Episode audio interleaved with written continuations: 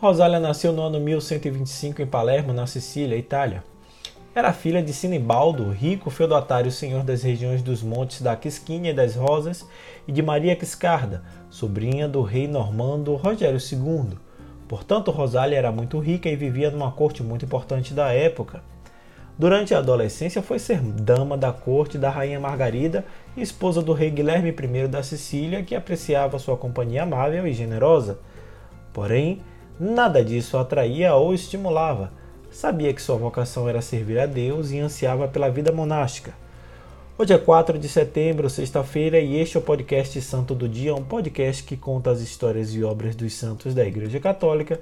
E aos domingos fazemos a reflexão do Evangelho do dia e também outros temas relacionados ao segmento católico.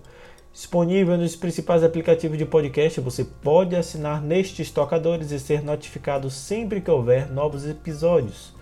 O nosso perfil no Instagram é o podcast Santo do Dia. Eu sou Fábio Cristiano e hoje é dia de falar sobre a vida de Santa Rosália. Sejam bem-vindos ao Santo do Dia.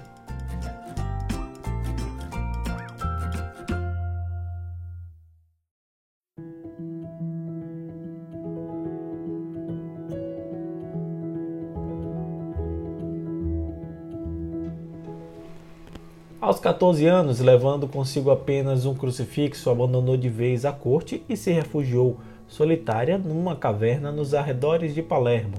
O local pertencia ao feudo paterno e era um local ideal para a reclusão monástica. Ficava próximo do convento dos beneditinos, que possuía uma pequena igreja anexa. Assim, mesmo vivendo isolada, podia participar das funções litúrgicas e receber orientação espiritual. Depois, a jovem ermitã se transferiu para uma gruta no alto do Monte Peregrino que lhe fora doado pela amiga, a Rainha Margarida. Lá já existia uma pequena capela bizantina e também, nos arredores, os beneditinos com outro convento. Eles puderam acompanhar e testemunhar com seus registros a vida eremítica de Rosália, que viveu em oração, solidão e penitência. Muitos habitantes do povoado subiam ao monte atraídos pela fama de santidade da ermitã até que no dia 4 de setembro de 1160 Rosália morreu na sua gruta no Monte Peregrino em Palermo.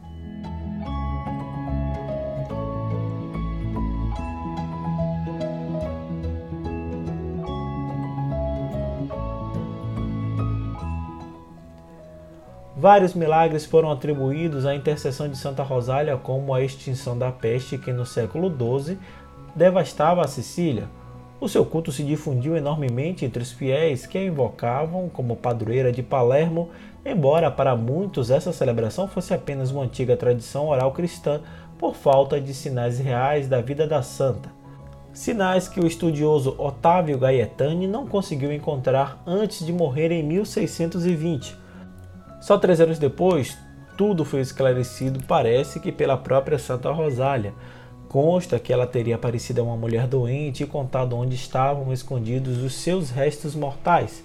Essa mulher comunicou aos frades franciscanos do convento próximo de Monte Peregrino, os quais de fato encontraram suas relíquias no local indicado no dia 15 de junho de 1624.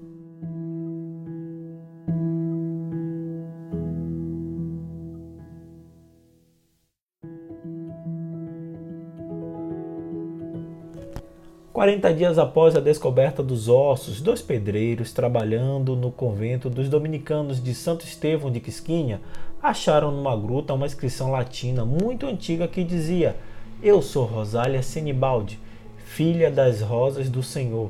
Pelo amor de meu Senhor Jesus Cristo, eu decidi morar nesta gruta de Quisquinha. Isso confirmou todos os dados pesquisados pelo falecido Gaetani a autenticidade das relíquias e da inscrição foi comprovada por uma comissão científica reacendendo o culto a Santa Rosália, padroeira de Palermo. Contribuiu para isso também o Papa Ubaldo VIII, que incluiu as duas datas no martirológio romano em 1630.